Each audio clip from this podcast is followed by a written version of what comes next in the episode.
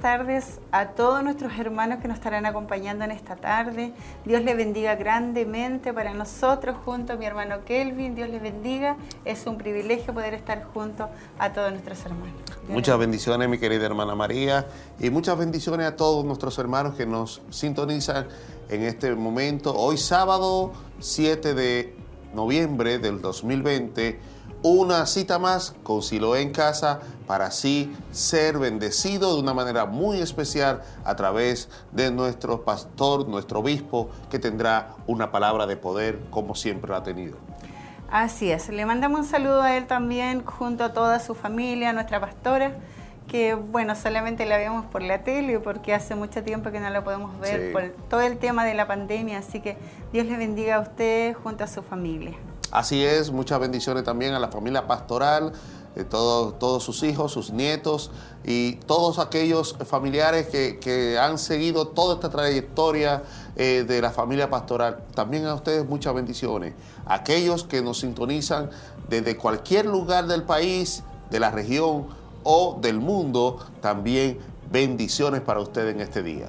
Así es, ya faltan pocos minutos para ya comenzar con nuestro culto acá de vivo y en directo de Barros Arena 436 para que usted no se pierda nada, ya prepare su corazón, em, tome apuntes, ya eh, prontamente le vamos a dar la cita bíblica, hermano Kelvin, ¿la tiene por ahí usted? Así es, eh, eh, hoy estamos en la lección número 8, donde nuestro obispo tendrá como tema, como tema principal lo que es bendito Dios, se me fue, se me fue. Ya, aquí lo tengo, hermano Kelvin, no se preocupe.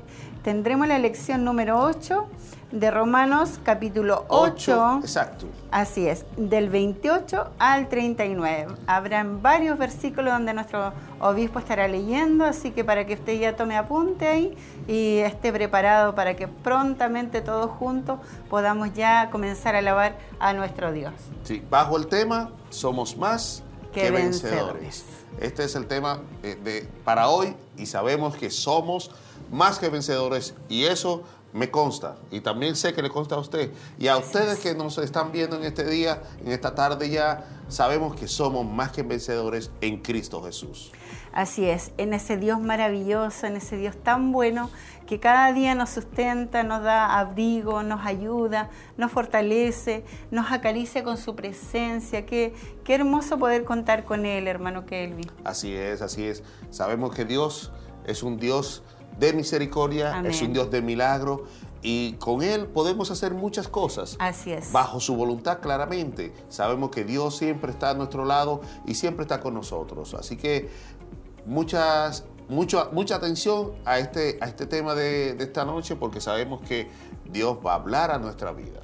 Así es. Y como nosotros caminamos con nuestro Señor y contamos con Él, queremos que también usted, tal vez primera vez que se encuentra con el canal, eh, tal vez por YouTube, por Facebook, queremos que también usted pueda caminar con nuestro Señor. Solamente usted tiene que abrir su corazón y aceptar que Jesús entre y more en Él y tome el control de su vida así de fácil, solamente Él cada día toca nuestra vida, toca la puerta, dice su palabra, pero usted tiene que estar dispuesto a darle ese tiempo y para poder aprender y todos juntos un día poder reinar con nuestro Señor. Es un día maravilloso que, estamos prontamente que la venida ya que pronto viene. Así es, así es. Tenemos que estar preparados para esto y eh, no estar no preparándonos, sino estar preparados para esa gran venida de nuestro Señor.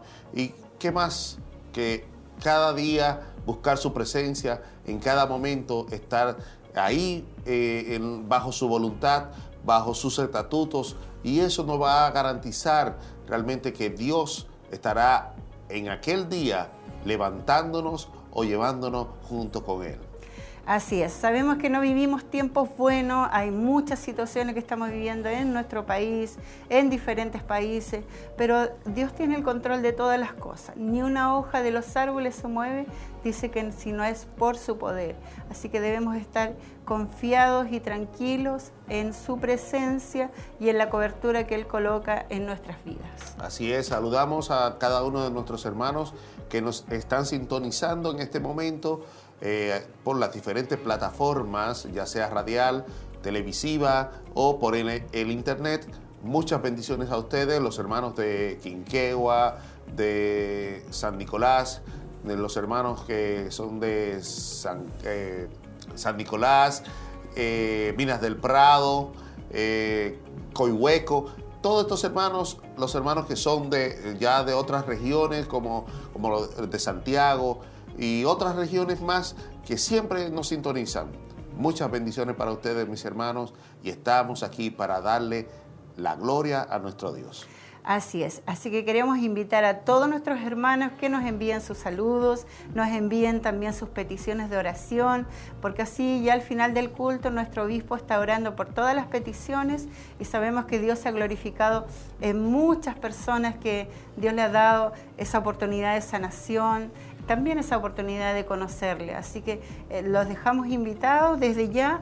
Me parece que ya han llegado algunos saludos de nuestros hermanos, así que donde usted nos está viendo, que el Señor le bendiga grandemente. Y quiero mandarle un saludo especial a nuestra hermana Andreita Briones, que ayer me encontré con ella y una alegría verle. Saludo para usted, saludo para su esposo, sus hijos.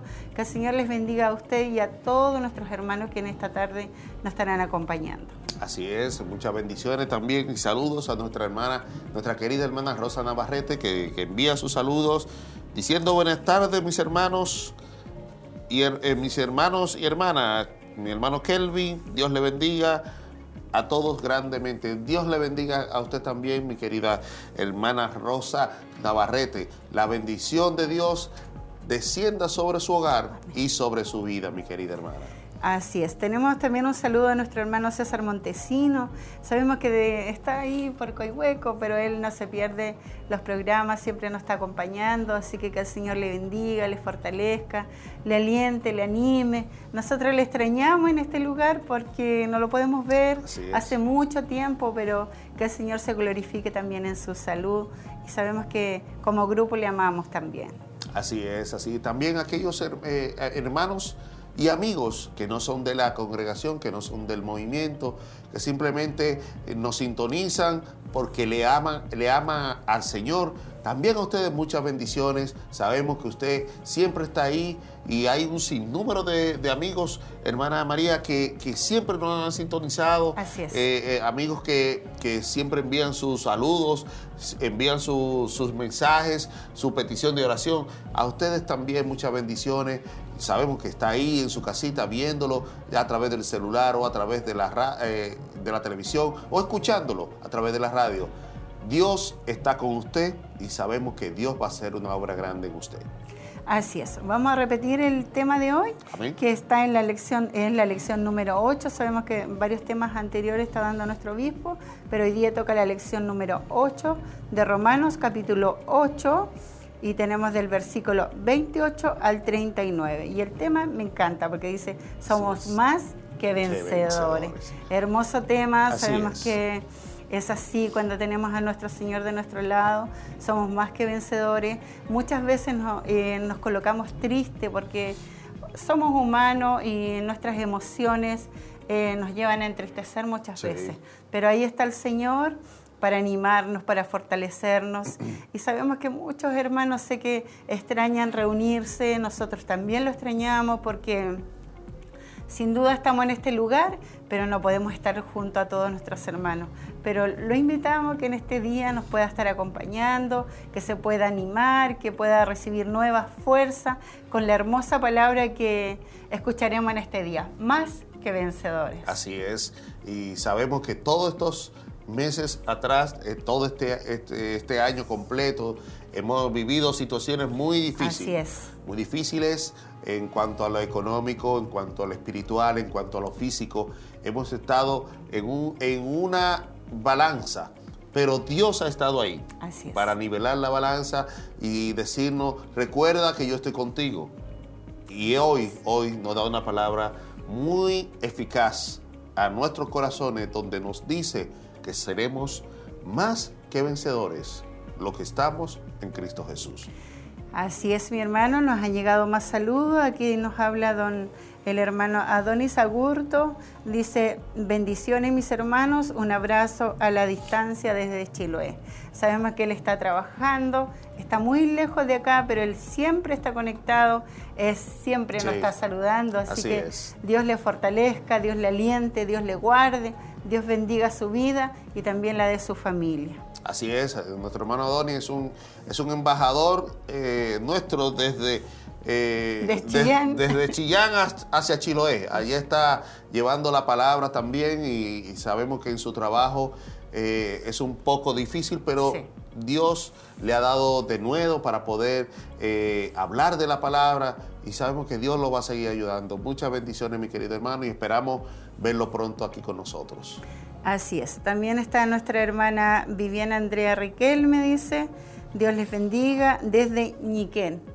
Así que Dios bendiga ahí a ella, a su familia y también ese lugar que sabemos que desde ahí nos está viendo. También nuestro hermano Mario Fuente dice, bendiciones mis hermanos, aquí muy atento a las transmisiones. Dios le bendiga, sabemos que Él es nuestro jefe, así, es. así que Dios lo bendiga junto a toda su familia. Un cariñoso abrazo para él y familia. Así es, yo lo he bautizado como mi maestro. Amén. Mi maestro, nuestro hermano Mario, muchas bendiciones. El maestro de la radio y la televisión. Es un maestro realmente. La gloria sea para Dios, pero la bendición es suya, mi querido hermano. Así que Dios le bendiga a usted y a su familia. Así es, sabemos que él le encanta lo que hace en realidad y también nosotros lo hemos seguido. Así, que, porque también nos ha dado esa oportunidad de poder aprender algo nuevo para nuestras vidas y sabemos, como usted dice, mi hermano Kelvin, toda la gloria y toda la honra es para él, porque solamente él es el que capacita a nuestras vidas. Así es, así es. Hoy, sábado 7 de noviembre, tenemos una nueva, un nuevo mensaje titulado Somos más que vencedores. El libro de Romanos, capítulo 8, del 28 al 39. Ahí estaremos eh, degustando esta palabra que nuestro obispo tendrá para cada uno de nosotros de parte de Dios y sabemos que Dios va a glorificar su vida en este día. Sabemos que Dios va a ministrar en usted y a usted, eh, amigo, que nos ve o nos escucha, Dios seguirá tratando en su vida. Solamente mantenga su oído firme y su corazón abierto para que Dios haga la obra en usted. Así es, mi hermano Kelvin. Sabemos que hay muchos hermanos, eh, muchas personas que tal vez no entienden muchas cosas de Dios, pero está ahí Dios tratando con sus vidas, porque también a usted le ama, como nos ama a nosotros, también a usted le ama y sabemos que fuimos creados, nacimos para alabar a nuestro Dios y eso es lo que debemos hacer como como hijos de Dios. Así que esa oportunidad que Dios le da hoy día de escuchar esta palabra, de poder entenderla, sabemos que el Señor a través de su Espíritu Santo es el que abre los entendimientos para poder comprender esa palabra que tiene para nuestras vidas. Así como nosotros poco a poco hemos ido creciendo en las cosas del Señor, también lo va a hacer con su vida. Así es.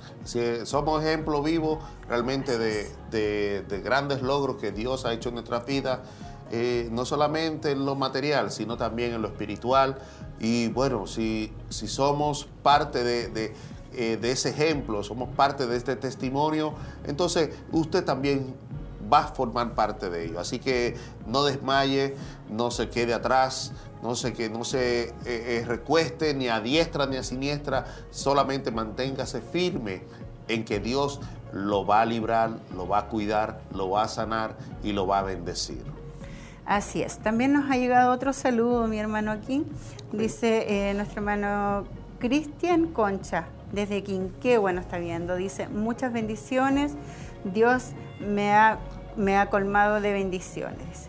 Dios le colme a usted también, mi hermano, de muchas bendiciones y para nosotros es un agrado cuando nuestros hermanos nos saludan, porque sabemos que no estamos solos y todo este programa, todos los en vivos que se hace, es justamente para que su vida sea bendecida y podamos seguir conectados con nuestro Dios.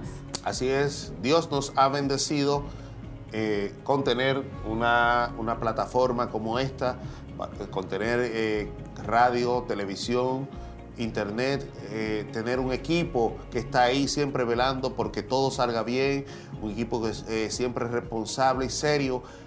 Dios nos ha bendecido con esto y esta bendición es para que usted también la disfrute. Gracias a Dios que tenemos estos mecanismos donde podemos llevar la palabra de Dios hoy que estamos en días tan escasos de poder predicar su palabra, porque ya no podemos salir a la calle, ya no podemos quizá pararnos en una plaza, pero sí podemos llevarle la palabra de Dios a través de estos medios. Así es, mi hermano. Sabemos que por mucho tiempo no nos podemos congregar libremente y todas las iglesias están cerradas pero ahí el Señor poco a poco abrirá nuevamente las puertas para que juntos todos podemos seguir alabando a nuestro Dios hasta su venida. Sabemos que su venida está pronta, pero ahí en este tiempo también Él lo ha permitido para poder prepararnos en silencio. Así es, así es. Así que Dios bendiga mucho a todos a todos los que hacen posible esta transmisión y Dios bendiga también a cada hermano que está viendo. Quiero dar un saludo muy especial a todos los que están detrás de cámara, principalmente nuestra querida hermana Damaris que está ahí en los controles controlando todo para que todo salga bien. También a nuestro hermano Michael, nuestro hermano, todos los que están ahí atrás. Muchas bendiciones a ustedes. Gracias por, por permitirnos realmente poder salir al aire y darle la gloria a Dios. Así es, también me llegó un saludo aquí de nuestro hermano Jonathan Reyes, dice, bendición a todos, saludo a cada uno de, mis hermanos, ¿cómo están mis hermanos, camarógrafo? Espero estén todos súper bien. Un abrazo para usted, mi hermano, también junto a sus pequeños, su esposa. Dios le bendiga, sabemos que es parte de nuestro equipo, sin duda somos poquitos los que estamos aquí hoy día, pero somos un equipo grande, así, que esperamos en Dios que prontamente podamos estar todos juntos nuevamente. Así es, y estamos a pocos minutos ya de, nosotros eh, comenzar a, recibir... Eh, eh, a recibir poder de Dios a través de las alabanzas, a través de, nuestro, nuestro grupo Renuevo que, que es nuestro, pero es para todos y estamos a pocos minutos ya, así que manténgase en sintonía, eh, comparta esta transmisión con amigos, con vecinos, con familiares, para que también ellos puedan ser bendecidos a través de estos medios. Así es. Eh, sabemos que hace rato escuchamos al grupo Renuevo que está ensayando para que todo salga con excelencia para ustedes, para que se pueda deleitar con esas hermosas alabanzas y ya prontamente también nos podamos ir preparando para que así después escuchemos el mensaje con mucha atención. Así es, el mensaje de hoy, repetimos, Romanos 8, del 28 al 39, somos más que vencedores de la lección número 8. Así es, mi hermano Kelvin, somos más que vencedores con Cristo Jesús, porque sabemos que Él es nuestro abogado, Él es nuestro pronto auxilio, Él es el que nos fortalece, el que intercede ante el Padre por nuestras vidas. Así es, así es. Quiero saludar también de una manera muy especial también a nuestros hermanos de Bulnes, nuestro hermano eh, eh, Alejandro, su esposa Nancy, sus hijos, también sus padres, sus hermanos, toda la familia catalán. Muchas bendiciones, nuestro hermano Sergio también, Sergio Chainfield, con su familia, su esposa, sus hijos. Muchas bendiciones también para ellos.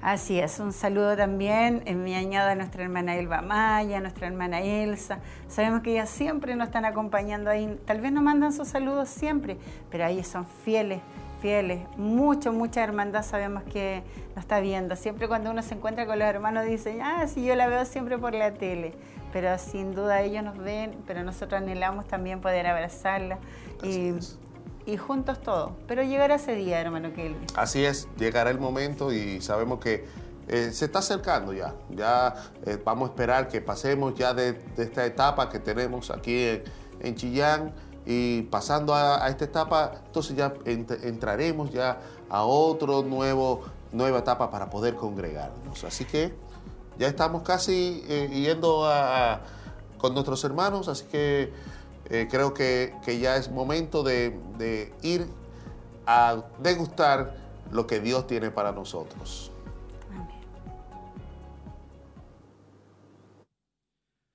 Bendito sea el nombre de nuestro Dios, a quien adoramos en esta tarde. Estamos contentos y agradecidos porque Dios ha sido fiel, Dios ha sido bondadoso, Él ha sido misericordioso con nosotros, con su iglesia, con su pueblo. Por eso estamos en esta tarde, hay muchos motivos y muchas razones para adorar a Dios. Quiero invitarle ahí donde ustedes están, puedan disponer su vida y su corazón para exaltar, para engrandecer para bendecir a este Dios, a quien es el único digno de ser adorado y ser exaltado.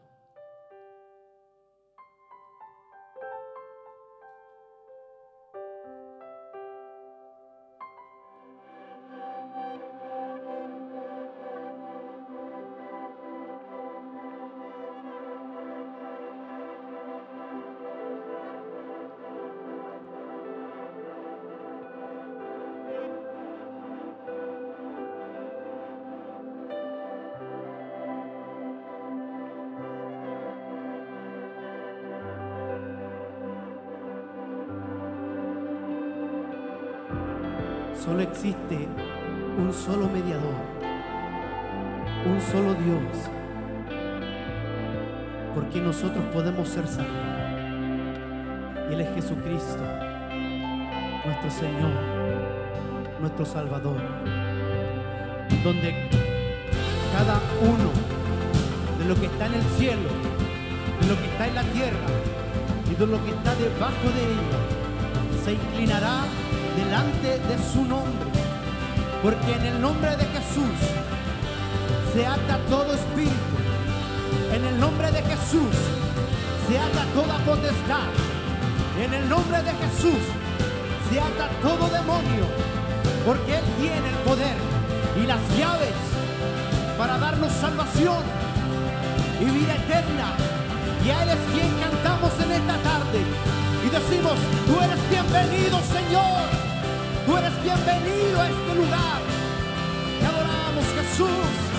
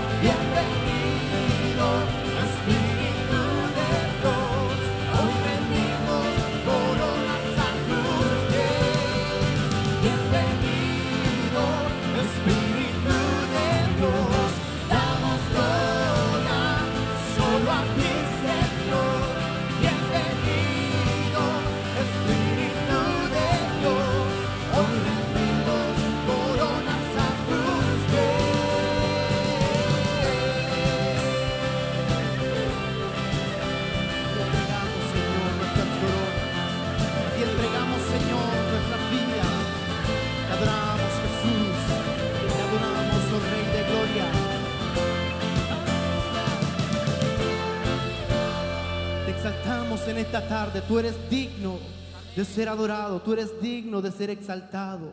Recibe, Señor, nuestra alabanza, nuestra adoración en esta tarde. Estamos agradecidos, Señor, por tu gran amor, tu gran bondad y misericordia, porque nos has dado un nuevo día para adorar. Un nuevo día para elevar cántico nuevo. Un nuevo día para exaltarte a ti, el único Dios merecedor. Recibe, Señor, nuestra alabanza. Gracias por tu misericordia. Gracias porque hoy podemos estar reunidos en este lugar, juntos, quizás un grupo reducido, Señor, un pequeño remanente, Padre eterno. Pero sabemos que nuestros hermanos a la distancia también están, Dios mío, conectados en una sola adoración, en un solo sentir. Y queremos, Señor, entregarte a ti nuestras cargas. Te queremos, Señor, pedir perdón por nuestros pecados, por nuestras faltas, Señor. Límpianos, Señor, porque hemos pecado. Límpianos porque hemos fallado, Señor, en alguna u otra forma, Señor. Haznos aceptos delante de ti para entregar un cántico, Señor, nuevo, Señor amado. Un cántico, Dios mío, que no tenga impedimento de llegar al trono de la gracia y puedas recibirlo como ofrenda grata, agradable, Señor. Oh, cómo no agradecer tu amor, cómo no agradecer tus bondades y tu fidelidad, porque tú eres bueno y porque para siempre son tus misericordias. Te pedimos, Señor, que usted bendiga todo lo que está planificado, Dios mío, en esta tarde. Y que no sea un culto más, Señor, sino que podamos ser bendecidos a través de la alabanza y por sobre todo a través de tu palabra, la cual, Padre mío, fluirá como ríos de agua viva, llevándose todas aquellas cosas de nuestra vida, Señor, que nos impide poder entregarte a ti la honra y la gloria y la alabanza. Ayúdanos, Señor, a poder exaltar con libertad en esta tarde. En el nombre de Jesús lo pedimos para la gloria de Dios. Amén. Y amén.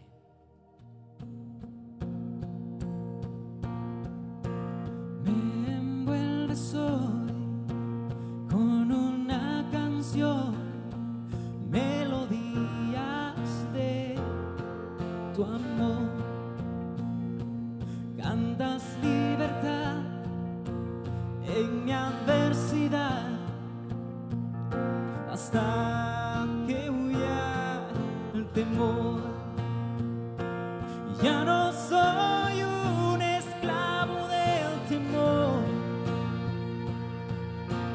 soy hijo de Dios. Ya no soy un esclavo del temor. Yo soy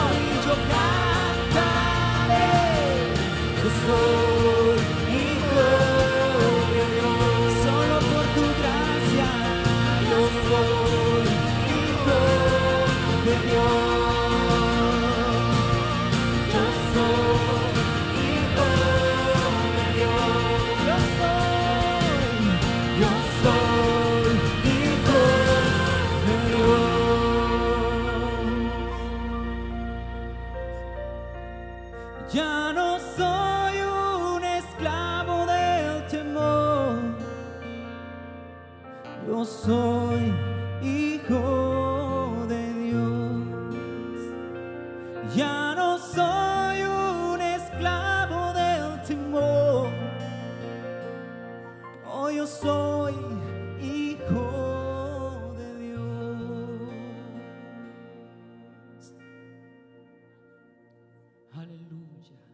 exaltamos, Señor.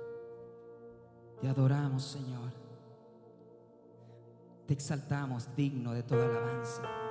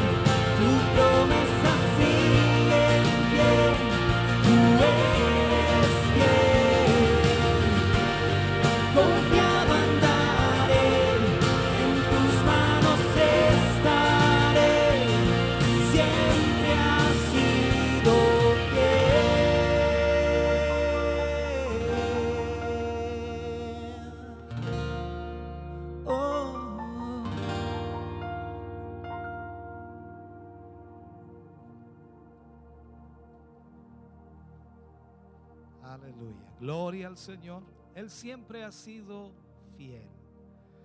Su fidelidad es grande, decía también una alabanza muy, muy antigua y que sin duda cada uno de nosotros también entonamos. La fidelidad de Dios permanece para siempre, aun cuando nosotros somos infieles.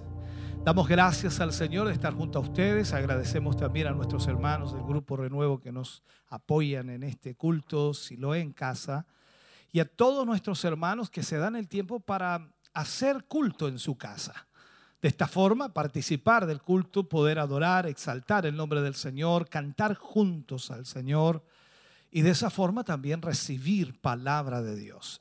Esperamos estén siendo bendecidos, esperamos que Dios esté glorificándose en sus vidas en esta hora. Deseamos con todo nuestro corazón que Dios pueda fortalecerles y animarles enormemente a través de cada adoración, de cada alabanza, porque sin duda es lo que necesitamos.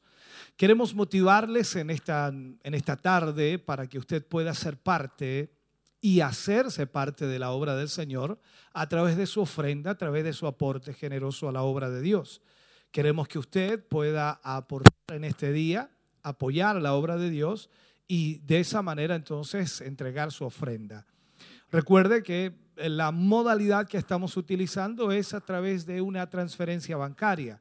También hay hermanos que no pueden hacerlo y lo eh, comprometen, comprometen su ofrenda y de esa manera por la semana pueden venir a dejarla o pueden hacerlo a través de otro medio. Por lo tanto, también es importante que usted lo sepa. Si no puede hacer una transferencia bancaria para su ofrenda, diezmos, eh, socio de Dios o tiempo de sembrar, puede entonces llamar al 42 223 1133 y le informarán cómo hacerlo. Para nuestros hermanos que están en la televisión y quienes escuchan la radio o están a través de la internet, queremos darle la cuenta corriente del Banco eh, de Crédito e Inversiones, BCI, eh, cuenta corriente número 7661 8676. Iglesia Siloé en movimiento. El root de esta iglesia es el 65062 675 raya 3. Por lo tanto, usted puede ahí aportar, ofrendar, diezmar y de esa manera la obra de Dios seguirá avanzando. La generosidad es la que Dios coloca en el corazón de sus hijos. Y sin duda, como gran hombre de Dios dijo en una oportunidad, y creo tiene toda la razón, la obra de Dios la sostienen los hombres y las mujeres de Dios. Por lo tanto, usted sin duda es quien ha sostenido esta obra por todo este tiempo. Queremos orar para que usted pueda ofrendar, para que usted pueda aportar a la obra de Dios. Y mientras, por supuesto, oramos, espero Dios toque sus corazones y ponga ese espíritu de generosidad en su vida. Padre, oramos en el nombre de Jesús. Damos gracias primeramente porque su amor y su misericordia han sido favorables, Señor, para con nuestras vidas. No podemos, Señor, dejar de agradecer sus grandes bondades, sus grandes misericordias. Porque a pesar de lo ocurrido en nuestro país y en el mundo entero, Señor, en esta pandemia y en los meses que han transcurrido, su fidelidad ha sido tremenda. Señor, hemos visto su mano, hemos visto su amor y misericordia sobre cada hogar y sobre cada familia. Y es por ello, Señor, que le pedimos y le rogamos hoy que su bendición venga sobre cada hermano, hermana, familia o matrimonio que ofrendará y que entregará para su obra. Usted es el que multiplica, usted es el que bendice, usted es el que prospera y no hay duda, Señor, que seguirá haciéndolo de acuerdo a su voluntad. En el nombre de Jesús pedimos esa bendición suya para cada uno de ellos en este día, para su gloria. Amén y amén, Señor. Cantamos al Señor, usted ofrenda para la obra de Dios y luego, por supuesto, vamos a la palabra del Señor.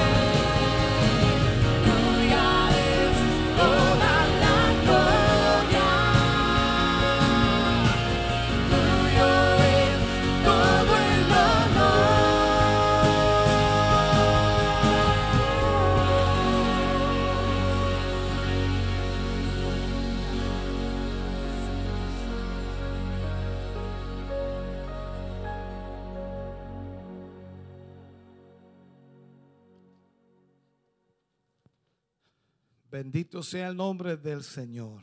Acostumbrábamos siempre al terminar una alabanza y al ya comenzar con la palabra del Señor, dar un aplauso de alabanza al Señor. Eso se echa de menos, de verdad. Y de pronto como que, wow, dice uno, ¿cuándo irá a hacer eso nuevamente con todos los hermanos acá? Porque era como espontáneo. Na- nadie le decía, de un aplauso. No, era espontáneo, era lindo, era hermoso. Así que damos gracias a Dios por estar con ustedes en esta hora. Yo espero que eh, ahí en casa haga de verdad eh, su culto y podamos compartir la palabra del Señor. Libro de Romanos, capítulo 8, versículos 28 al 39. Tomaré la última parte del libro de Romanos de este capítulo en realidad, eh, pero hablaremos de todo el capítulo. Libro de Romanos, capítulo 8, versículos 28 al 39. Leemos la palabra del Señor en el nombre de nuestro Señor Jesucristo. Y sabemos que a los que aman a Dios, todas las cosas les ayudan a bien. Esto es, a los que conforme a su propósito son llamados. Porque a los que antes conoció, también los predestinó para que fuesen hechos conformes a la imagen de su Hijo, para que Él sea el primogénito entre muchos hermanos. Y a los que predestinó, a estos también llamó, y a los que llamó, a estos también justificó, y a los que justificó, a estos también glorificó. ¿Qué pues diremos a esto? Si Dios es por nosotros, ¿quién contra nosotros? El que no escatimonia a su propio Hijo, sino que lo entregó por todos nosotros, ¿cómo no nos dará también con Él todas las cosas? ¿Quién acusará a los escogidos de Dios? Dios es el que justifica. ¿Quién es el que condenará? Cristo es el que murió, más aún, el que también resucitó, el que además está a la diestra de Dios, el que también intercede por nosotros. ¿Quién nos separará del amor de Cristo? ¿Tribulación? ¿O angustia? ¿O persecución? ¿O hambre? ¿O desnudez? ¿O peligro? ¿O espada? Como está escrito, por causa de ti somos muertos todo el tiempo, somos contados como ovejas de matadero. Antes en todas estas cosas somos más que vencedores por medio de aquel que nos amó. Por lo cual estoy seguro de que ni la muerte, ni la vida, ni ángeles, ni principados, ni potestades, ni lo presente, ni lo porvenir, ni lo alto, ni lo profundo, ni ninguna otra cosa creada nos podrá separar del amor de Dios que es en Cristo Jesús, Señor nuestro. Padre, oramos en el nombre de Jesús. Vamos ante tu presencia dando gracias por esta palabra que hoy recibiremos.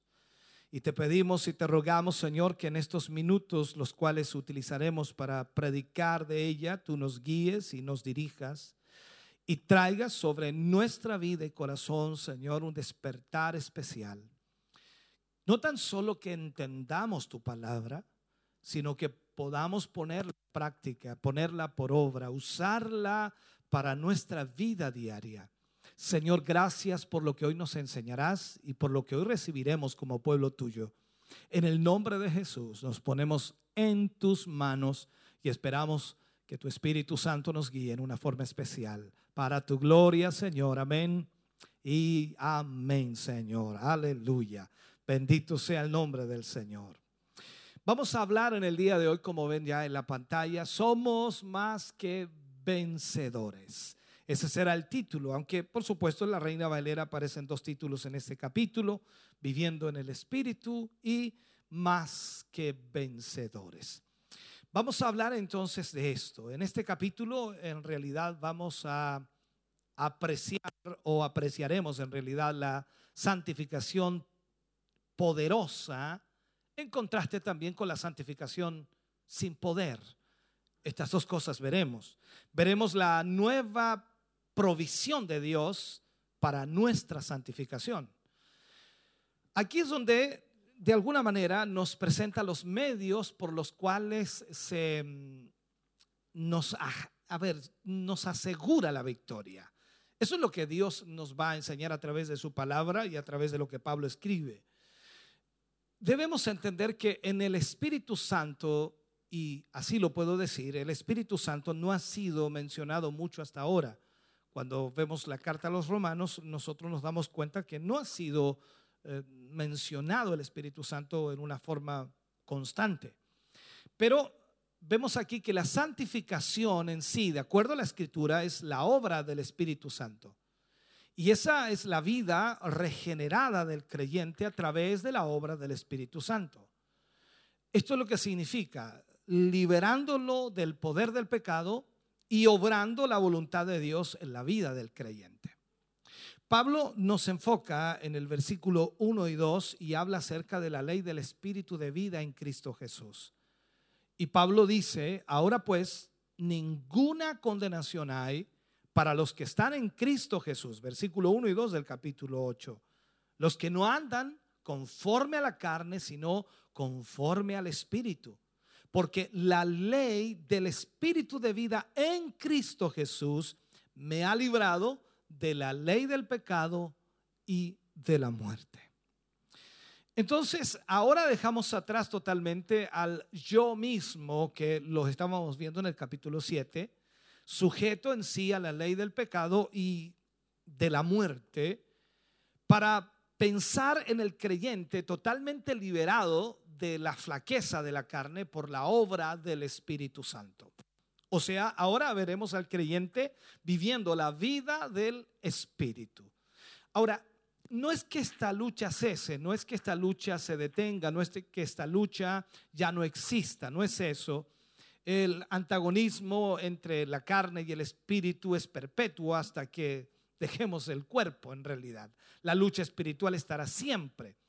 Pero el creyente aprende que la vida de paz, la vida de bendición, la vida de victoria, no, no depende de sus esfuerzos por alcanzar el bien y pasa a, a un plano más elevado, a un plano en el cual él entiende que es más importante la vida espiritual. Por eso entonces digo que aquí pasamos entonces a entender que ahora ya el creyente no es esclavo del pecado, ha sido librado del pecado porque ahora está viviendo la vida espiritual. Resulta también en este sentido totalmente alentador que a pesar del tremendo fracaso de Pablo en el capítulo 7, recuerde que hablábamos de Pablo y, y Pablo se sentía pero totalmente derrotado en esa lucha y de alguna forma él no perdió su salvación. Por eso entonces dijo, ninguna condenación hay para los que están en Cristo Jesús. La lucha de Pablo era real, la lucha de Pablo era una situación que vi- vive cada creyente. Pero él dice en esta ocasión, ninguna condenación hay para los que están en Cristo Jesús. Sin embargo, él no estaba disfrutando de la vida cristiana. Esto es lo que tenemos que ver. Pablo se sentía como un hombre miserable, por eso también exclama al final del capítulo 7, miserable de mí, ¿quién me librará de este cuerpo de muerte? Entonces Dios quería que él, Pablo, disfrutara de la vida cristiana y al mismo tiempo viviera una vida de alegría, una vida de gozo. Y eso es lo mismo que Dios desea para nosotros, que nosotros vivamos una vida eh, de alegría y una vida de gozo. Esa es la pregunta que debiéramos dilucidar nosotros, eh, respondiendo si estamos o no viviendo esa vida de alegría y gozo. Recordemos entonces que Pablo decía que la ley del pecado y de la muerte era la que se enseñoreaba de la persona. Se refiere entonces a la antigua autoridad que el pecado tenía sobre nuestra antigua naturaleza. Era lo que era el viejo hombre. Culminando, por supuesto, la separación de la comunión con Dios. Cuando el hombre está sin Cristo, está separado de Dios y eso significa entonces que está bajo la ley del pecado y la ley de la muerte. Pero la nueva naturaleza, que aunque había recibido a Jesús, que aunque había sido salvo, no podía romper esas cadenas, porque las cadenas no las rompemos nosotros, sino que las rompe el Señor. Y solo la llegada del Espíritu Santo sería capaz de lograr que esas cadenas se rompieran. Es decir, el Espíritu Santo obraría sobre la nueva naturaleza que ahora está unida a Cristo. Entonces, si nosotros estamos unidos a Cristo, eso significa que tenemos el poder de Dios. Y cuando digo tenemos, no es que nosotros lo usemos, sino que el poder de Dios obrará en favor de nuestra vida, logrando romper todo obstáculo y logrando romper toda cadena del pecado y de la muerte. Hay muchas personas que piensan de esta manera, que de alguna forma ellos piensan que sería maravilloso si el Señor viniera y nos llevara de este mundo controlado por el pecado. O sea, en otras palabras, si seguimos viviendo aquí, lo que va a pasar con nuestra vida es que vamos a pecar y vamos a fallarle al Señor. Entonces es mejor que Él nos lleve y sería maravilloso que nos llevara. Por una parte, quizás nos gustaría que eso sucediera ahora mismo, pero por otra parte, me gustaría decir que hay algo más maravilloso todavía. Y eso, hermano querido, es el que se le capacite a usted, es, es el que se me capacite a mí para vivir la vida cristiana en un lugar donde se encuentra en un mundo controlado por el pecado. Por eso Pablo también decía en una oportunidad, él decía, aunque aunque abunde el pecado, sobreabundará la gracia de Dios. Para alguien en este mundo es imposible vivir contra la corriente, es imposible vivir en santidad porque el pecado está por todas partes. Pero Pablo está diciendo, si el Espíritu gobierna nuestra vida, si el Espíritu Santo controla nuestra vida y nos guía, nos dirige, Él nos va a libertar de la ley del pecado y la ley de la muerte. Veamos lo que dice Juan capítulo 17, versículo 15. No ruego, dice el Señor Jesús orando, no ruego que los quites del mundo, sino que los guardes del mal. Esa oración es sumamente importante, decidora. No es que el Señor nos salve y quiera llevarnos inmediatamente al cielo. Sería extraordinario, ¿no? Porque no pecaríamos, no fallaríamos, no tendríamos luchas. Es como el ladrón de la cruz en el último momento se salvó y le dijo, hoy estarás conmigo en el paraíso. ¡Wow!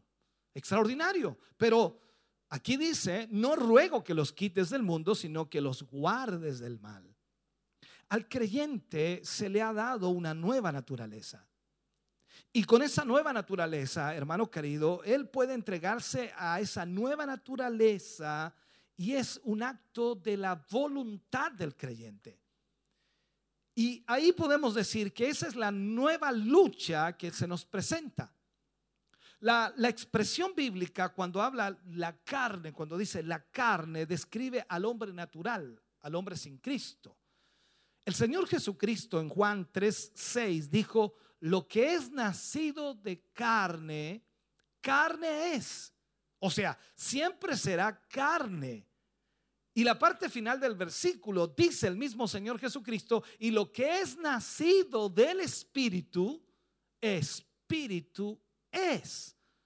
O sea, ahí habla de la nueva naturaleza, del nuevo nacimiento. Nosotros nacimos en la carne, es verdad, todos nacimos de mujer y nuestra madre nos tuvo por nueve meses en el vientre hasta que nacimos a la luz de este mundo y nacimos en pecado, nacimos en la carne. Por eso entonces tuvimos que tener un nuevo nacimiento que se habla de la nueva criatura. Recordemos también la conversación entre Jesús y Nicodemo. Y, el Señor Jesús le dice, te es necesario nacer de nuevo. Y eso para Nicodemo le, casi le reventó la cabeza porque pensó, ¿cómo que eso es eso? Eh, yo entrar al vientre de mi madre y volver a nacer. No, no, no, no es de carne, es de espíritu. Entonces tenemos ante nosotros ahora una nueva lucha. Ya no es la, a ver, ya no es la nueva naturaleza del creyente tratando de vencer al pecado en el cuerpo, sino que es el Espíritu Santo luchando contra la vieja naturaleza. No es que usted tenga una lucha tratando de vencer el pecado en su cuerpo, sino el Espíritu Santo luchando contra esa vieja naturaleza. El creyente tiene el Espíritu Santo para que éste le defienda de la carne. O sea, el Espíritu Santo luchará por nosotros con la carne. Veamos un poquito en esto. Hay, eh, Pablo trata de explicarnos de alguna manera las esferas de la carne y del espíritu, tratando de enseñarnos en este mismo capítulo. Romanos capítulo 5, o versículo 5 al 9, perdón, capítulo 8, versículo 5 al 9, dice, porque los que son de la carne piensan en las cosas de la carne, pero los que son del espíritu en las cosas del espíritu. Esa es cosa sencilla, ¿no? Es como preguntarse ahora, ¿en qué estoy pensando yo? ¿Estoy pensando en las cosas de la carne o estoy pensando en las cosas del espíritu? Eh, cuando usted se sienta a meditar, porque me imagino que en algún momento del día se sienta a meditar o a dormir o a dormitar, Pero el pensamiento nunca para. ¿Se ha, se ha fijado usted que siempre la mente está pensando? ¿En qué piensa? ¿En las cosas de la carne o en las cosas del espíritu? Luego dice, porque el ocuparse de la carne es muerte, pero el ocuparse del espíritu es vida y paz. Por cuanto, dice Pablo, los designios de la carne son enemistad contra Dios, porque no se sujetan a la ley de Dios, ni tampoco pueden. Y los que viven según la carne no pueden agradar a Dios. Mas vosotros, ah, nos habla a nosotros, así que gocémonos, mas vosotros no vivís según la carne, sino según el Espíritu. Y agrega, si es que el Espíritu de Dios mora en vosotros. Y si alguno no tiene el Espíritu de Cristo, no es de él. Wow, es bastante directo aquí Pablo, es muy severo en su forma de plantearlo. Eh, Yo lo leo muy, eh, como dice, suavemente, pero la verdad es que cuando lo interpretamos y tratamos de entender a Pablo, es severo. Usted puede notar aquí que muerte significa estar separado de Dios y todo lo que ello implica. Cuando nosotros pecamos, debemos confesar nuestros pecados y ser restaurados a la comunión con el Señor. Eso es una de las realidades que debemos entender. O sea, el principio que debemos vivir o tener en nuestra vida es que si pecamos, entonces debemos arrepentirnos y pedirle perdón a Dios. ¿Para qué? Para restaurar nuestra comunión con el Señor. ¿Por qué? Porque el pecado rompe esa comunión con Dios. Ahora, la palabra vida aquí habla de una satisfacción completa del ejercicio total de las capacidades de una persona. Ahora, si pudiéramos vivir esta vida en toda su plenitud, hermanos, sería extraordinario. Estoy diciendo con esto que no la estamos viviendo en toda plenitud. Muchos creen que están viviendo esa clase de vida, pero en realidad están experimentando una sustitución de esa vida y es de muy mala calidad. Ese es el problema. La palabra paz, cuando habla aquí, quiere decir que usted puede disfrutar de tranquilidad, de bienestar en lo que concierne al presente y también al futuro. Oh, cuánto necesitamos nosotros entrar en esa zona, ¿no? De disfrutar de esa paz para el presente y también para el futuro. Cuando muchas personas están desesperadas, es un problema serio porque se vuelve incorregible y totalmente miserable, porque es la debilidad o la condición humana. Lamentablemente, la gente no tiene paz, ni en el presente, ni lo tendrá en el futuro. Porque si no tiene comunión con Dios, entonces no tiene paz en su vida. No tan solo no tiene paz, sino también como lo veíamos eh, acerca de la vida, está muerto espiritualmente en su pecado y su maldad, sino que también lamentablemente está activa la rebelión contra Dios. Esa persona siempre se rebelará en contra de Dios. Por eso es que muchas personas que no tienen paz no tienen una buena vida. Y el problema es que cuando usted les habla de Cristo, ellos rechazan absolutamente aquello porque, porque piensan que Dios les está dañando, que Dios los está castigando, que Dios no les ama y sencillamente ellos prefieren olvidarse de ese Dios que los castiga. El ateo nunca creerá en Dios, por lo tanto nunca tendrá paz. Entonces el hombre incluso se vuelve a veces religioso para poder estar lejos del Dios viviente, de la persona de Jesucristo. Es increíble, pero la religión muchas veces aleja a los seres humanos de Dios. La religión daña la comunión con Jesucristo. Entonces, cualquier cosa producida por la carne, es decir, por esa naturaleza humana, no es aceptable ante Dios. Todo lo que nosotros produz- produzcamos en la carne, Dios no lo aceptará. Las llamadas eh, obras buenas, como así le llama la gente, eh, la civilización y la cultura resultan inaceptables para Dios, porque no podemos agradar de esa manera al Señor. Las actividades religiosas realizadas en la, en la tibieza o también eh, eh, indiferencia provocan un malestar en Cristo, porque no es lo que el Señor nos pide que hagamos. Sin embargo, debemos entender que hay liberación en el Espíritu de Dios. Solo el Espíritu de Dios puede provocar liberación en nuestra vida y llevarnos a hacer la voluntad de Dios perfecta. Y la prueba verdadera, por supuesto, de que ha sido renacido por el Espíritu, ese creyente genuino, esa persona que adora realmente al Señor, que está en la presencia del Espíritu de Dios y que la presencia de Dios está en él, entonces él hará lo que Dios pide en su palabra. Por eso es muy importante cuando leemos y vemos lo que el apóstol Pablo escribe, porque nos va detallando lo que nosotros necesitamos saber. Pablo también habla en el capítulo 8, versículo 10 al 13, y nos enfoca lo que es el espíritu de resurrección. Bueno, usted no ha muerto, dice yo no tengo nada que ver con eso, pero déjeme explicarle lo que Pablo dice y a qué se refiere.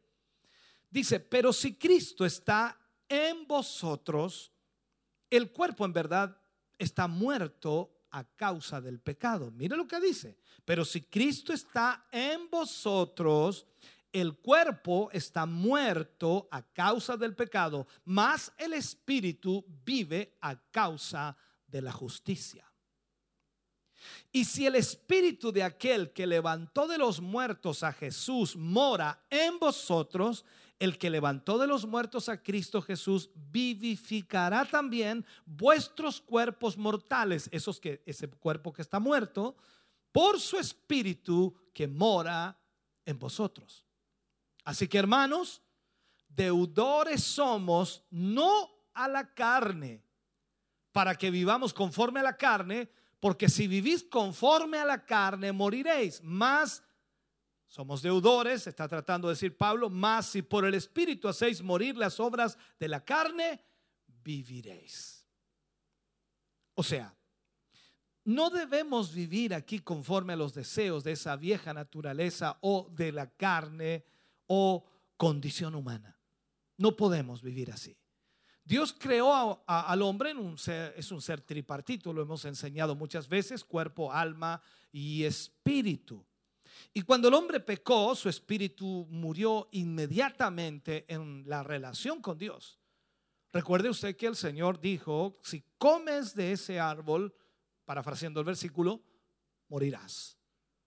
Y usted y yo decimos, en la lógica humana, Adán no murió, siguió viviendo. Incluso decimos nosotros, cuando Adán comió del fruto, vivió unos 900 años más físicamente. Entonces, ¿dónde está lo que dijo Dios que iba a morir? Pero desde el punto de vista espiritual, Adán murió inmediatamente. Entonces ahí está la diferencia. El cuerpo, la naturaleza humana se convirtió en una fuerza dominante. O sea, desde allí en adelante, Adán fue dominado por la carne y no por el espíritu. Hoy el ser humano está espiritualmente muerto. Si no tiene a Cristo, está espiritualmente muerto. Ninguna persona que no tiene a Cristo está muerto. O sea, ninguna persona puede decir que porque asiste a una iglesia o porque se congrega en un lugar ya está vivo. No, él tiene que tener a Cristo. Cristo es el que vivifica a través del Espíritu Santo la vida de ese hombre o de esa mujer. La regeneración significa que su ser nace otra vez espiritualmente.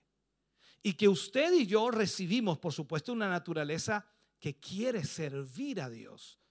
Por eso es que estamos aquí hoy, porque queremos servir a Dios. Yo no me imagino usted siendo obligado a venir. Es que yo no quería ir hoy día, ¿por qué me mandan a mí? No, usted quiere servir a Dios. Yo quiero servir a Dios. ¿Por qué? Porque tenemos una nueva naturaleza. En la antigua naturaleza, ¿dónde quería estar usted un día sábado por la tarde?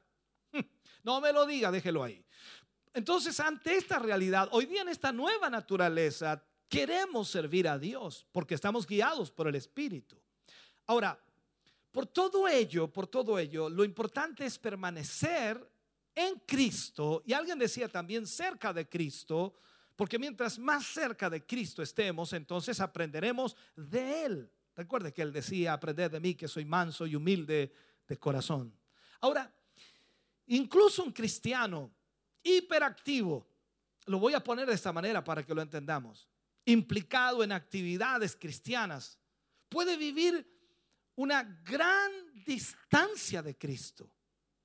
O sea, a pesar de que es hiperactivo, a pesar de que está implicado en muchas actividades cristianas, esa persona cristiana, a pesar de eso, puede estar viviendo una vida totalmente distante de Cristo, espiritualmente hablando, ajeno a una relación de compañerismo con Él.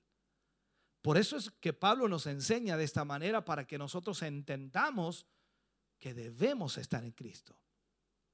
Pablo en el versículo 14 nos habla del nuevo hombre, porque todos los que son guiados por el Espíritu Santo o por el Espíritu de Dios, como lo menciona él, estos son hijos de Dios.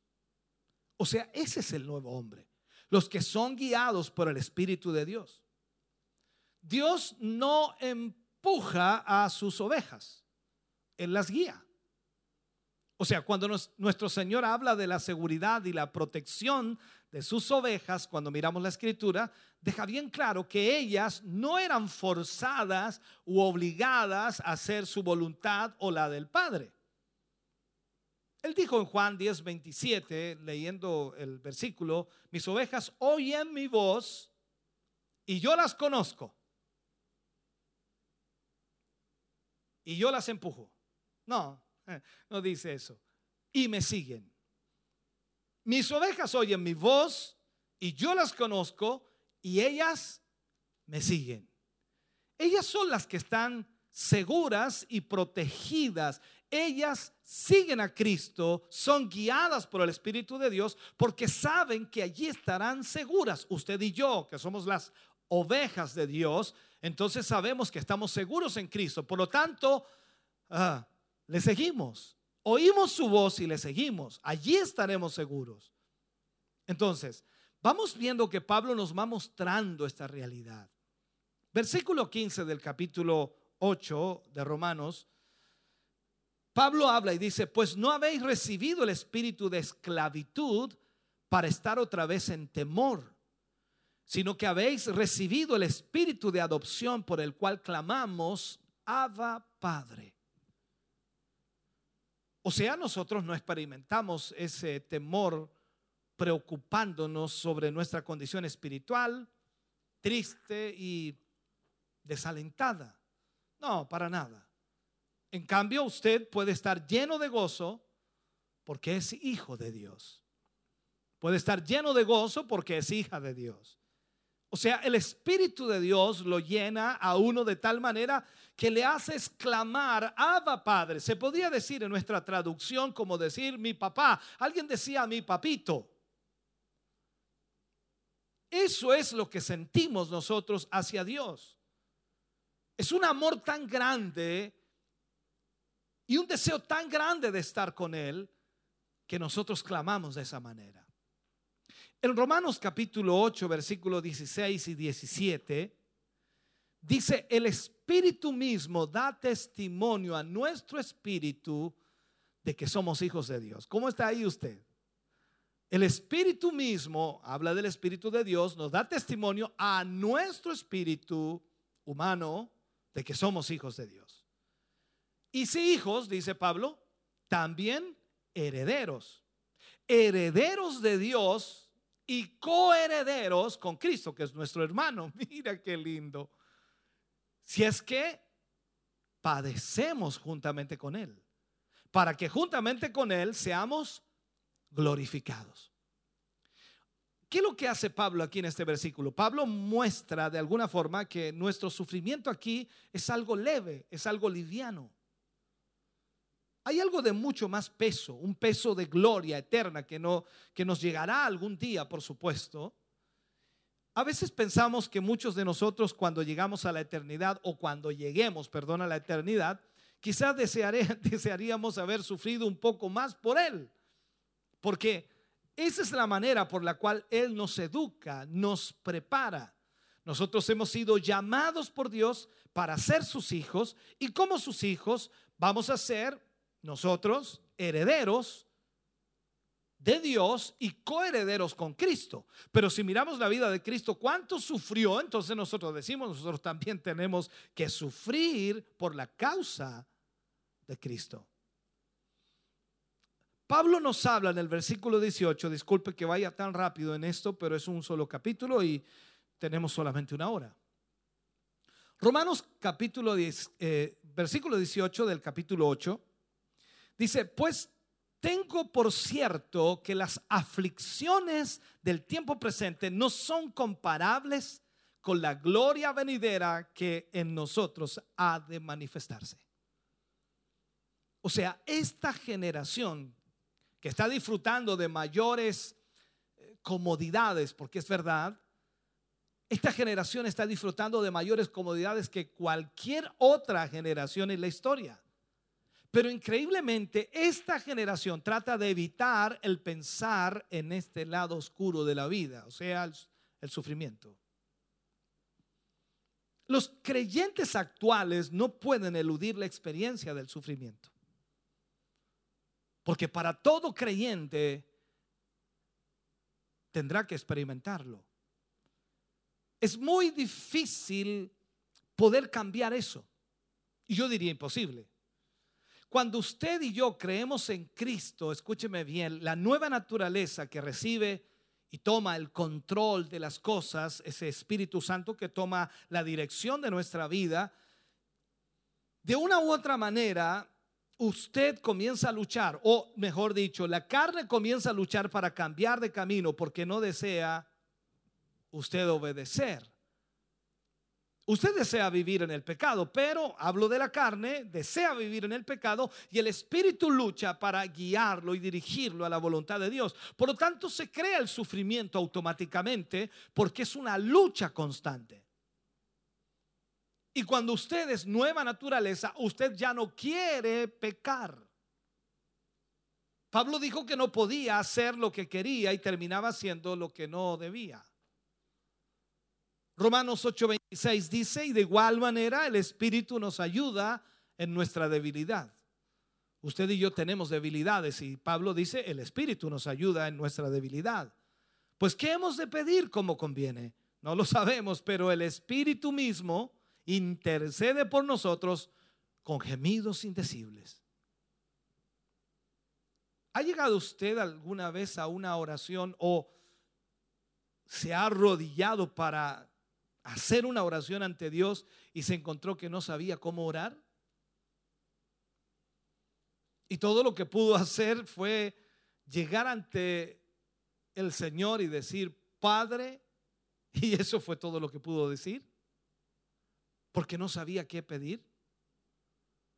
No le podía pedir nada a Dios porque no sabía qué pedirle. ¿Cuántos cristianos tienen esa misma experiencia hoy? Pues bien, esto sucede con mucha frecuencia en nuestras oraciones. No piense que usted es raro porque le pasa eso. Nos sucede constantemente, pero el Espíritu nos ayuda en nuestra debilidad. Y eso es maravilloso. Porque muchas veces, sin decir mayores palabras, el Espíritu Santo se encarga de conectarnos con Dios y a veces sin palabras, la presencia del Espíritu Santo allí nos hace sentir que Dios está en ese lugar. Es maravilloso. Pablo dice en Romanos 8:27, mas el que escudriña los corazones sabe cuál es la intención del Espíritu porque conforme a la voluntad de Dios intercede por los santos. Si yo llego delante de Dios en, en oración y le digo, Señor, yo quiero que, que tú hagas esto de esta manera o de esta forma. ¿Sabe? Le aseguro que no voy a, a recibir respuesta. Si usted llega a Dios de la misma manera y le dice, Señor, yo quiero que tú me respondas de esta y de esta manera, le aseguro que no tendrá respuesta. Pero es tremendamente maravilloso, es gratificante, es extraordinario ir delante del Señor y decirle en oración, Señor, no sé cómo pedirte algo, no sé qué pedir, pero me presento ante tu presencia como tu hijo.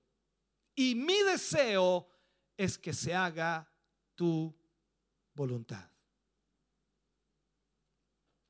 ¿Sabe lo que va a hacer el Espíritu Santo? Va a interceder por nosotros, según la voluntad de Dios. Entonces, ¿qué es lo que está pasando allí? Le estamos diciendo al Espíritu Santo, queremos iniciar una relación con Dios por medio de la aceptación de Dios para nosotros, por la fe. La obra de Jesucristo en la cruz provocó eso, nuestra relación con Dios. Entonces, fue a favor nuestro, a favor suyo, a favor mío. Y esa acción del Espíritu Santo que hace que la oración se haga real y verdadera y se haga como una relación íntima con Dios. Entonces, Él nos va guiando a toda la voluntad de Dios. Cuando leemos la palabra de Dios, nos enseña el Espíritu Santo a través de la Biblia, dándonos la energía, dándonos la fuerza para las luchas de la vida, para la presión diaria, consolándonos en los momentos difíciles y ayudándonos en las oraciones. Eso es lo que hace el Espíritu. Entonces Pablo habla de todo esto en este capítulo. Me encantaría tener más tiempo y haberlo dividido quizás en tres o cuatro lecciones cada capítulo, pero vamos andando, vamos, vamos adelante. Romanos capítulo 8, versículo 31. Pablo habla de la victoria y seguridad del creyente. Y Pablo comienza este versículo diciendo, ¿qué pues diremos a esto? Si Dios es por nosotros, ¿quién contra nosotros? Es una buena frase, ¿no? Pero es más que una frase. Porque detrás de esta frase hay un gran plan de Dios. Se halla el plan del autor, el Dios creador. Y eso debemos entenderlo, el Dios omnipotente, el Dios omnisciente, el Dios justo, el Dios misericordioso. Entonces el creyente que se acoge a los términos de la oferta de la salvación, por llamarlo así, puede gozarse en su unión con Dios. Va a hallarse entre los elegidos, aquellos que hallan a Dios. Y va a estar dentro de la voluntad divina y dispone de todos los recursos de la deidad, de todos los recursos del poder de Dios. Entonces aquí se trata más bien, como veremos, de la posibilidad de alguna acusación o de algún intento de condenación de parte del acusador que es Satanás o de parte de los hermanos o de sus cómplices, cualquier situación que pueda ocurrir. Entonces ahí Pablo dice, si Dios es por nosotros, ¿quién contra nosotros? Frente a todo ello, hermano, los, los elegidos, vamos a exclamar confiadamente, Dios está con nosotros. ¿Qué más nos puede faltar? Dios está conmigo, Dios está contigo, o sea, Dios está con nosotros. ¿Qué nos puede faltar? Absolutamente nada. Si Dios está con nosotros, no nos faltará nada. Por eso luego dice allí en Romanos 8:33, ¿quién acusará a los escogidos de Dios? Dios es el que justifica. Dios ha puesto su trono detrás de los elegidos. Somos pecadores justificados. No podemos decir que no somos pecadores, somos pecadores, pero hemos sido justificados. Y eso es extraordinario, hermano querido. Dios está detrás de nosotros como elegidos. Por eso Él dice, ¿quién los condenará? Nadie los puede condenar. ¿Y sabe por qué? Porque Cristo murió. Murió por nosotros, en lugar nuestro. Más aún resucitó. Cristo lo que hizo fue remover, remover toda condenación y el creyente está seguro debido a los siguientes aspectos de la obra de Cristo. ¿Por qué? Porque Cristo murió por nosotros. Fue entregado por nuestras ofensas. Y la Biblia dice que fue resucitado de entre los muertos. ¿Para qué? Para nuestra justificación. ¿Por qué resucitó Jesús? Para justificarnos. Y de acuerdo a la Biblia, hoy está a la derecha de Dios y se encuentra allí en este momento intercediendo por nosotros. Intercede por nosotros. Entonces hay mucho detrás de eso. Por eso cuando Pablo dice, ¿quién? ¿Quién acusará a los escogidos de Dios? Si Dios es por nosotros, ¿quién contra nosotros? ¿Se da cuenta que es mucho más que una frase? Nosotros podemos citar el versículo, pero quizás no tenemos la connotación de lo que eso significa. No entendemos quién lo está diciendo. Nosotros pensamos que Pablo lo dice y en realidad es Dios. El Espíritu Santo llevó a Pablo a escribir aquello. Pon esto allí, Pablo, por favor, para que mis hijos sepan que yo estoy con ellos. Y que no hay nadie que los puede acusar, que no hay nadie que puede levantarse en contra de ellos, que yo pongo mi trono detrás de ellos, que yo estoy detrás de ellos, que Jesús murió, que Jesús resucitó, que hoy intercede y que los justifica ante el Padre. Entonces, por eso Pablo habla de esta manera. Vemos luego el versículo 35, Romanos 8:35. Y dice, ¿quién nos separará del amor de Cristo? Es una pregunta. Tribulación o angustia o persecución o hambre o desnudez o peligro o espada. Aquí Pablo muestra la victoria frente a todo enemigo posible. Cualquier enemigo que se levante, él muestra victoria. Pablo mencionó aquí todas las circunstancias que uno podría imaginar. Es como poner el listado de dificultades que podamos vivir, ¿no? Y todas las situaciones que puedan aparecer. Y él dice, ¿nos separará acaso la tribulación? Es decir, los problemas, los conflictos. ¿Es posible que el sufrimiento nos separe del amor de Cristo? O sea, nada nos puede separar. ¿Por qué? Alguien piensa, dice, no, no sé por qué. No, porque Él no lo permitirá. El Espíritu Santo obrando en nuestra vida no lo permitirá. No permitirá que nosotros nos separemos del amor de Cristo. Y Pablo dice, o quizás también puede ser la angustia. Usted puede creer, por supuesto, que Dios los ha abandonado, pero no es así. La angustia no los separará de él. Bueno, Pablo también agrega, dice, puede ser tal vez la persecución. Lo que aquí indica quizás es la persecución legal, que podríamos enfocarla en esa dirección. Quiere decir que hay personas que pudieran llevar a cabo una campaña contra usted para dañarlo, para difamarlo, y eso no puede separarlo del amor de Cristo. Pablo agrega, dice quizás el hambre, o la desnudez, o el peligro, o la espada. Por cierto, permítanos decir algo. Yo creo que esta es una breve biografía de Pablo. Pablo vivió todo esto. Pablo experimentó todo esto. Y nada de eso lo pudo separar del amor de Cristo.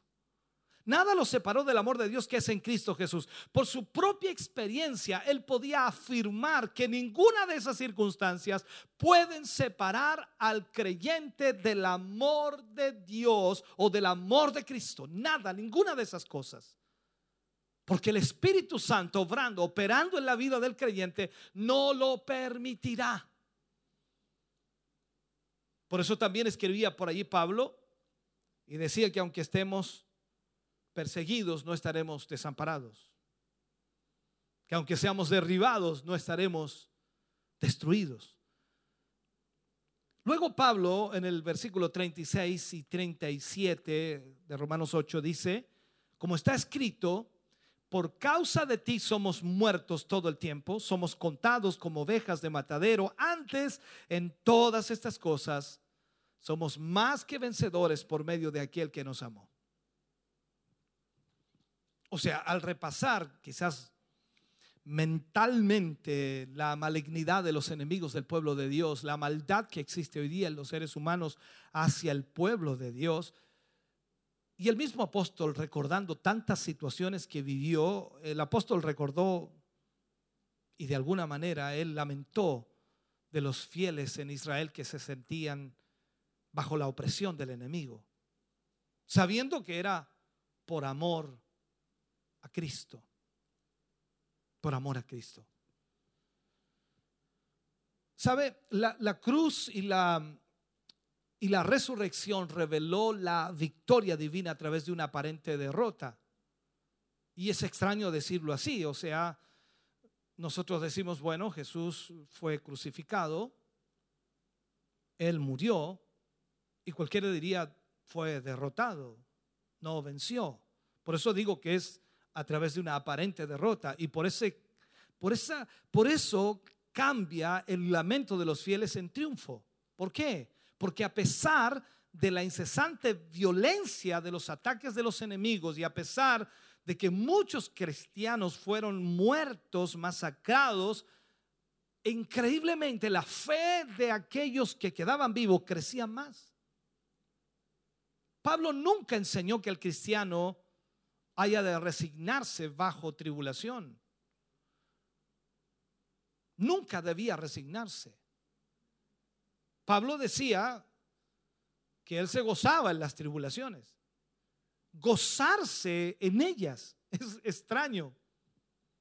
Puesto que Pablo de alguna manera discierne en el dolor uno de los medios que, que utiliza el Maestro, que utiliza el Señor Jesús para disciplinar y para entrenar a los suyos. Cuando vivimos situaciones difíciles, adversas, tribulaciones, conflictos, problemas, ¿qué está haciendo Dios? ¿Por qué lo permite?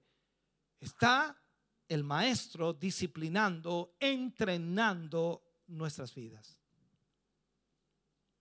Entonces aquí el creyente por medio del sufrir, por medio del sufrir, aprecia más profundamente el amor de Cristo, gloriándose en la participación de sus padecimientos, tal como dice Filipenses 3:10. Entonces necesitamos entender esto la profundidad de lo que Pablo nos está expresando por vivencia propia. No está hablando de algo meramente de palabras, sino que está hablando realmente situaciones las cuales él vivió y experimentó. Déjeme cerrar el mensaje de hoy con estas palabras. El verbo, no sé cómo mencionarlo, upernikomen, creo que así se pronuncia,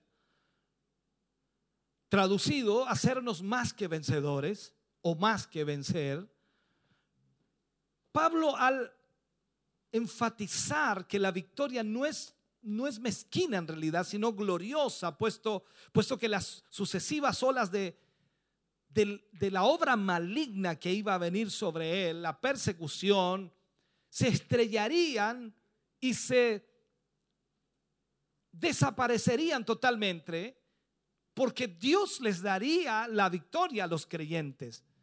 Hay una férrea resistencia a los elegidos de Dios.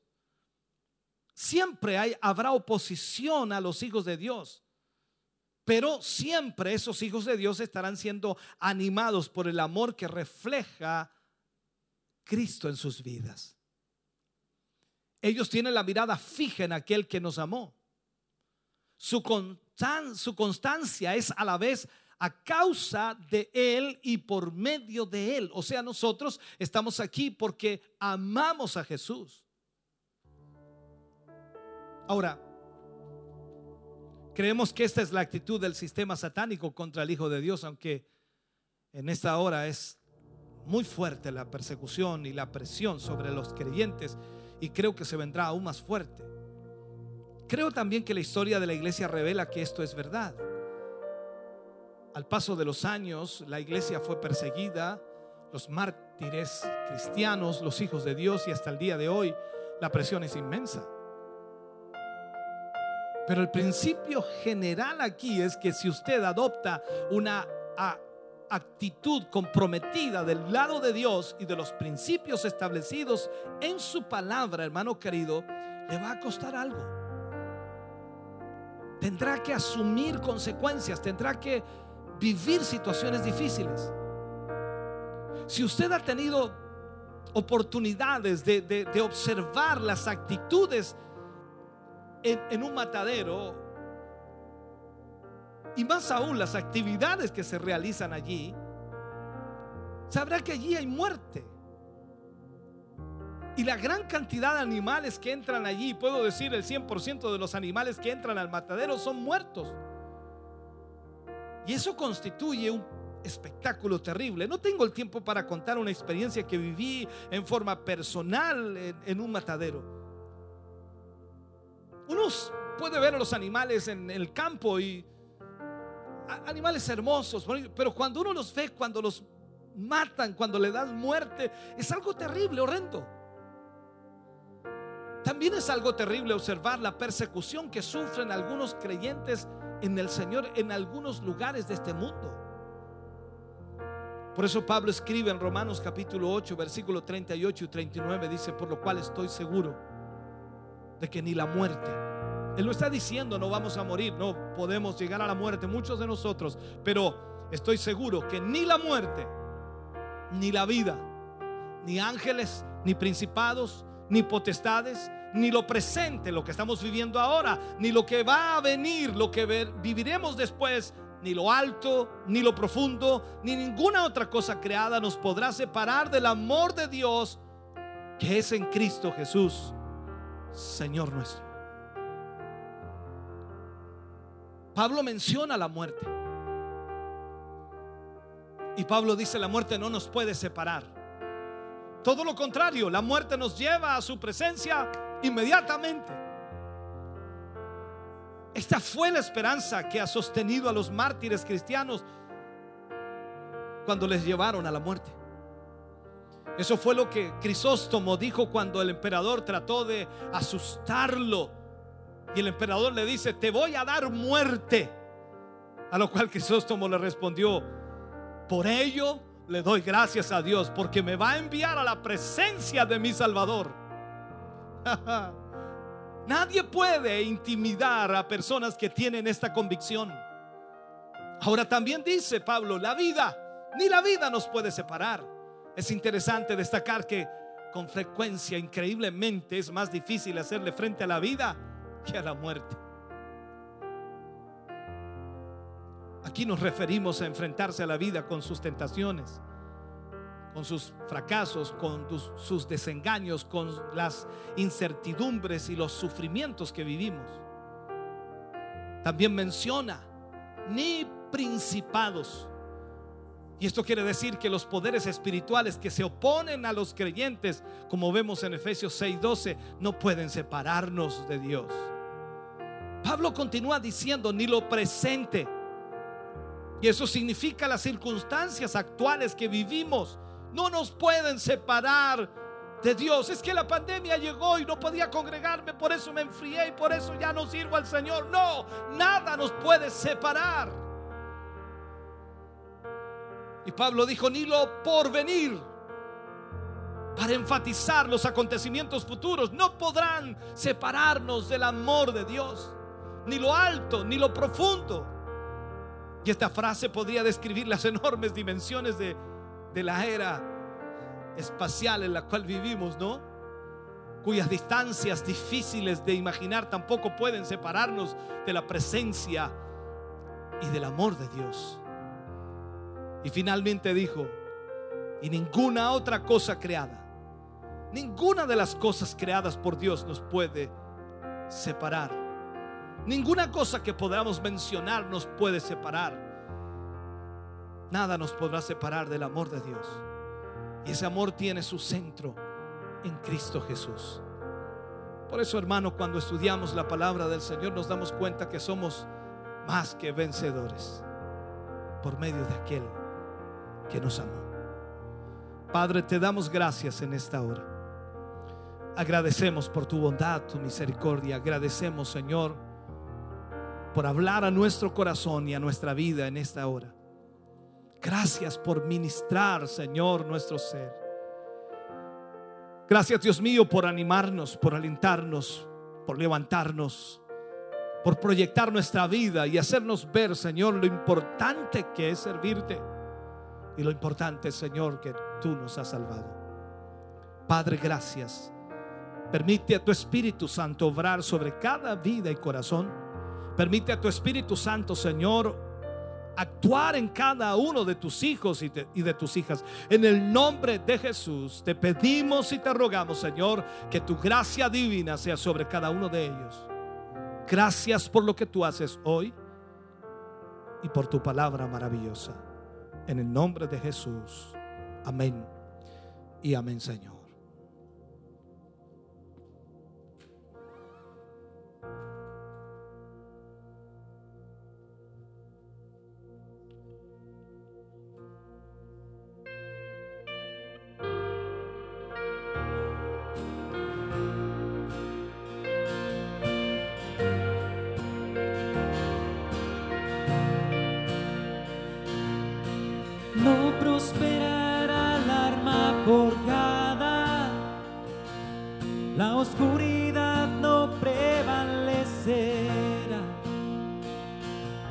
Porque el Dios que sirvo siempre triunfará.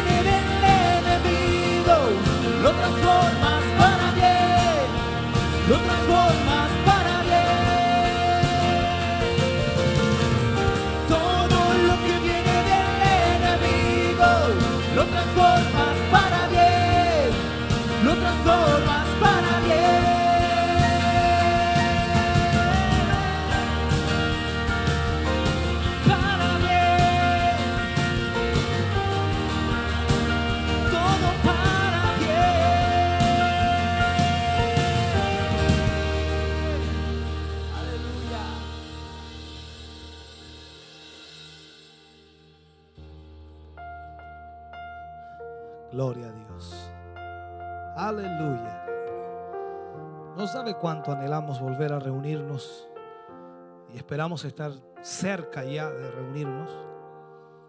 Porque nos dan ganas de seguir cantando, pero mm, no podemos seguir porque eh, tenemos el ánimo para nosotros nomás, ¿no? Pero damos gracias al Señor de verdad de estar con ustedes. Yo espero que en casa ustedes se gocen también de la misma manera. Vamos a estar orando por Maximiliano, está eh, con COVID. Vamos a orar también por la hermana Abelina Peña. Ella pide también oración por su hijo y por su nuera para que Dios les fortalezca. Vamos a estar orando también por eh, Verónica. Pide oración por su yerno, por sanidad física y fortaleza, también por la familia Durán Zapata, por sanidad y protección y por sus vecinos que están con COVID. Eh, Isabel Molina pide oración por Margarita, por sanidad y protección. Vamos a estar orando también por el hermano César Montesinos, eh, rogando al Señor para que Dios obre sanidad. Gracias damos a Dios también por cada hermano y hermana que hoy ha compartido con nosotros este culto. Y le invitamos para que oremos al Señor y también para cerrar nuestro culto de hoy. Padre, en el nombre de Jesús, damos muchas gracias por su gran amor, misericordia, bondad. Gracias por permitirnos en esta hora, Señor, estar reunidos, poder eh, adorarle, cantar a su nombre, exaltar su nombre y poder de esta manera recibir también palabra suya. Eh, somos bendecidos, Señor, a través de su presencia, somos fortalecidos, animados y agradecemos infinitamente ese gran amor. Señor, al cerrar este culto tenemos, Señor, las peticiones.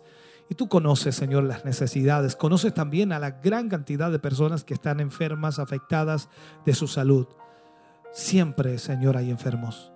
Pero tu mano es la que obra. Tu poder se manifiesta. Tal como lo dijiste, Señor, cuando Lázaro enfermó. Esta enfermedad no es para muerte, sino es para que el Hijo del Hombre sea glorificado. Señor, oramos en esta hora, Señor, por cada persona, cada hermano, cada hermana que ha pedido oración. Te pido también una forma especial, Señor, por la hermana de nuestro hermano Alexis León. El día jueves estuvimos allí en su casa después del culto orando por ella y sin duda, Señor, tú eres el que sana, tú eres el que obra. Te pedimos, Señor, extiende tu mano y obra un milagro en ella, Señor. Sánale en esta hora. Gracias, Señor, porque sé que tú eres el Dios maravilloso y poderoso. No hay nada difícil para ti. Y es por eso, Señor, que te damos gracias por ese gran amor y misericordia. Al cerrar nuestro culto en esta hora, Señor, te agradecemos el haber estado aquí, haber compartido con nuestros hermanos, haber llevado adelante esta reunión, este culto. Y yo te pido, Señor, que les bendigas maravillosamente, traigas sobre sus vidas, hogares y familias una bendición especial. Mi Dios, nos vamos bendecidos, nos vamos guardados en el hueco de tu mano, bajo tu bendición, en el nombre de nuestro Señor Jesucristo. Amén y amén, Señor. Agradecemos una vez más su eh, conexión, agradecemos a nuestros hermanos y hermanas que se conectan a través de las diferentes eh, plataformas, la televisión, canal abierto en Chillán, también a través del cable, también a través de la televisión están muchos hermanos en la internet, porque sin duda está también allí la página, está la app para poder ver la televisión y de esa manera también a quienes se conectan por Facebook Live o YouTube y los que están a través de las emisoras, ya sea las emisoras que están en los diales diferentes y también por internet. En realidad hay muchos, muchos eh, o muchas plataformas eh, incluidas aquí y esperamos que Dios les haya bendecido maravillosamente. Gracias a nuestros hermanos del Grupo Renuevo, acá nuestro hermano Carlos, nuestro hermano Jeremías, nuestro hermano Alexi, nuestra hermana Génesis desde el comienzo, no siempre, mi hermano Mario, mi hermano Misael y por supuesto, como siempre, mi hermano Franco. No es que se me olvide el nombre, me enredo con tantos nombres, hermano Franco, así lo pasa. Hermano Jeremías ahí en la cámara y todos nuestros hermanos que hacen posible, por supuesto, que podamos estar junto a ustedes. Volvemos a los estudios de Televida para ir cerrando nuestro programa de hoy, nuestro culto, con nuestro hermano Kelvin y nuestra hermana María. Bendiciones del Señor. Poderosa palabra de nuestro Señor Jesucristo a través de los labios de nuestro obispo. Es una palabra que nos da aliento, que nos instruye y que nos da esperanza. Somos más que vencedores mediante, el cual, mediante aquel que nos llamó. Realmente Dios es bueno y para siempre su misericordia.